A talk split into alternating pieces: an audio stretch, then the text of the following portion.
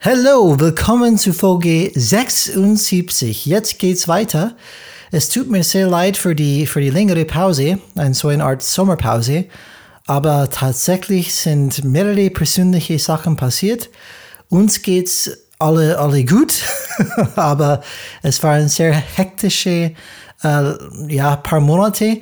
Dementsprechend musste ich auf jeden Fall eine Pause machen. Aber wir sind jetzt zurück und wir freuen uns auf die nächste Folge. Das heißt, 75 war nicht das Ende, es geht nahtlos weiter.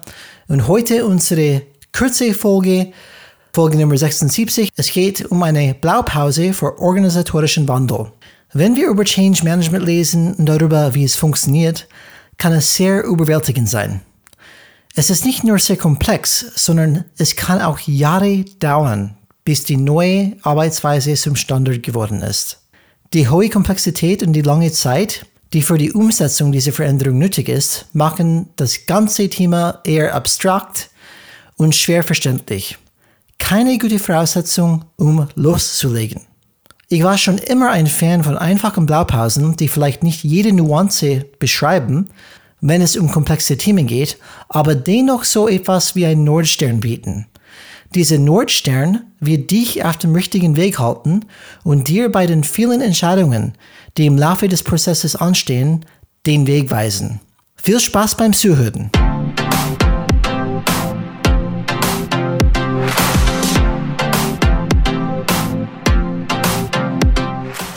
Hallo alle Changemakers draußen, willkommen zu Changes Rad Podcast, wo wir jeden zweiten Freitag Impulse und Ideen zum Change Management geben.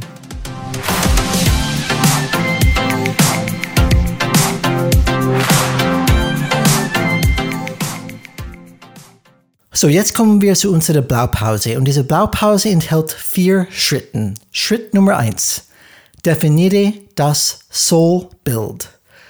Aber wie? Wir wollen keine Änderungen um der Änderungen willen vornehmen. Diese Veränderungen sollten auf etwas beruhen. Um das Soulbild für deine Organisation zu bestimmen, musst du nach außen und innen schauen. Stell dir deine Konkurrenten und dein Wettbewerbsumfeld wie eine Landschaft vor. Deine derzeitige Organisation mit ihrer Kultur, ihren Kompetenzen, Strategien und Mitarbeitern kannst du dir wie eine Landkarte vorstellen. Die Frage, die du beantworten musst, um herauszufinden, ob du etwas ändern musst, lautet, stellt deine aktuelle Landkarte deine externe Wettbewerbslandschaft korrekt dar? Sind die derzeitigen Strategien, Kompetenzen und Mitarbeitern des Unternehmens geeignet, um im gegenwärtigen und zukünftigen Wettbewerbsumfeld zu bestehen? Wenn ja, gibt es keinen Grund zur Veränderung. Wenn nicht, ist es an der Zeit, deine Landkarte anzupassen. Weil das ist eigentlich alles, was du anpassen kannst.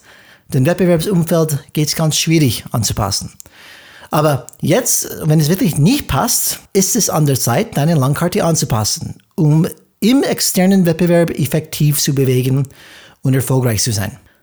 Das Ziel jeder guten Landkarte ist es, uns so schnell und effektiv wie möglich an unser Ziel zu bringen. Diese interne Landkarte hilft dir, das Soulbild zu definieren. Schritt 2. Definiere die Kompetenzen, die dein Unternehmen braucht, um dein Soulbild zu erreichen. Sobald du eine neue Landkarte erstellt hast, die dir die Ziele, Strategien, Partner, Kultur und Strukturen aufzeigt, die du brauchst, um in der aktuellen Wettbewerbslandschaft mithalten zu können, musst du klar definieren, was deine Mitarbeiter können sollen. Hier ist ein Beispiel. Wir wissen, dass eine Organisation auf Kommunikation basiert die die Beziehungen zwischen den Mitarbeitern bestimmt. Wenn du also festlegst, was deine Mitarbeiter können sollen, musst du auch die Frage beantworten, wie die Mitarbeiter miteinander umgehen sollen. Wie würdest du diese Beziehungen charakterisieren? Sollten die Mitarbeiter die Art und Weise verändern, wie sie mit Kunden, den Kollegen, den Mitarbeitern und den Führungskräften umgehen? Ein weiterer Tipp ist, einen systemischen Ansatz zu wählen. Es wird wahrscheinlich nicht ausreichen zu kommunizieren, wie die Dinge in Zukunft ablaufen sollen. Diese Veränderungen können durch die Einrichtung von Systemen und Strukturen unterstützt werden, die das neue Wunschverhalten fordern und sogar Anreize dafür schaffen. Schritt 3.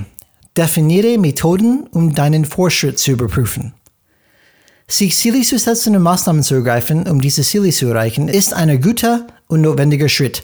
Aber du musst auch in der Lage sein, festzustellen, ob das, was du tust, funktioniert oder nicht. Mit anderen Worten, bringt dich die Umsetzung deines Plans deinem Ziel näher oder weiter weg? Die Möglichkeit, deinen Erfolg zu messen, ist nicht nur wichtig, um deine Fortschritte festzustellen, sondern ermöglicht es dir auch, allen Beteiligten zu zeigen, dass deine Bemühungen funktionieren.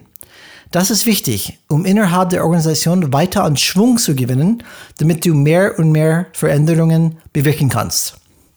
Ein kurzer Tipp, wie du deinen Erfolg messen kannst. Versuche bitte nicht immer jedes Ergebnis in Zahlen zu fassen. Klar, Zahlen können dabei sein, aber bitte nicht alles in Zahlen, Daten, abbilden. Tobias Krüger, der von den Kulturwandel bei der Otto-Gruppe verantwortlich war, hat zum Beispiel eine sehr praktische Methode entwickelt, um zu überprüfen, wie der Wandel verläuft. Das Top-Management rief die Mitarbeiter nach dem Zufallsprinzip an und stellte ihnen Fragen zum Wandel und zum Soul-Zustand.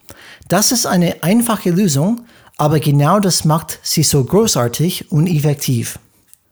Der Tobias Krüger hat damals gesagt in einem Interview, äh, das haben alle möglichen Dienstleister ihm angerufen, die ganz tolle Dashboards, KI-Möglichkeiten, Datensammlung und so weiter, das alles abbilden könnte, dieser ganze Veränderungsprozess. Aber jetzt endlich war das, was der Tobias am besten geholfen hat, einfach diese einfache, praktische und direkte Weg. Und das sollte man im Kopf immer halten. Es muss nicht immer ein, ein, ein ultimative Wohlmilchsau-Messungslösen, die alle möglichen Zahlen, Daten, Fakten abbildet. Es geht darum, was will man messen und wie können wir das am leichtesten umsetzen. Oft, wenn es einfach simpel ist, ist es auch dann leicht zu tun. Dementsprechend wird es auch gemacht. Schritt 4. Wenn du eine Veränderung eingeführt hast, sorge dafür, dass sie bestehen bleibt. Wenn wir auf Lewin zurückgehen, spricht er von Veränderungen in drei Phasen. Auftauen, verändern und wieder einfrieden. Wenn die harte Arbeit für die Veränderungen in deiner Organisation getan ist, musst du dafür sorgen, dass du Systeme, Strukturen und Prozesse hast, die sicherstellen, dass diese Veränderungen erhalten bleiben. Das ist ein Fehler, den viele Unternehmen machen, weil sie denken, dass die harte Arbeit getan ist und die Veränderungen von alleine greifen. Du musst jedoch sicherstellen, dass du die Veränderungen auch dann noch weiter vorantreibst, auch wenn du denkst, dass sie zur DNA deines Unternehmens geworden sind. Wenn du zum Beispiel eine Führungskraft verlierst, die die Veränderungen, für die du so hart gearbeitet hast, lebt, wie willst du dann sicherstellen, dass der Nachfolger dasselbe tut? Was ist, wenn der Nachfolger von einem anderen Unternehmen kommt? Wie stellst du sicher, dass die neue Führungskraft die Fähigkeiten und die Einstellung mitbringt, die diesen Wandel unterstützen? Diese vier Schritte bilden also die kurze Blaupause für den organisatorischen Wandel. Was denkt ihr? Gibt es etwas, das ihr vermisst? Wenn ja, Einfach mir Bescheid geben, indem du mir auf LinkedIn schreibst oder eine E-Mail an kontakt.changesrad.de schickst, Kontakt mit K geschrieben. Wenn dir das hier gefallen hat, hinterlasse uns bitte eine 5-Sterne-Bewertung auf Apple Podcast, damit andere Hörer unseren Podcast finden. Wie gesagt, wir wollen so viele Leute helfen, wie wir können. Ich wünsche euch ein schönes Wochenende und denkt daran, Change is Rad.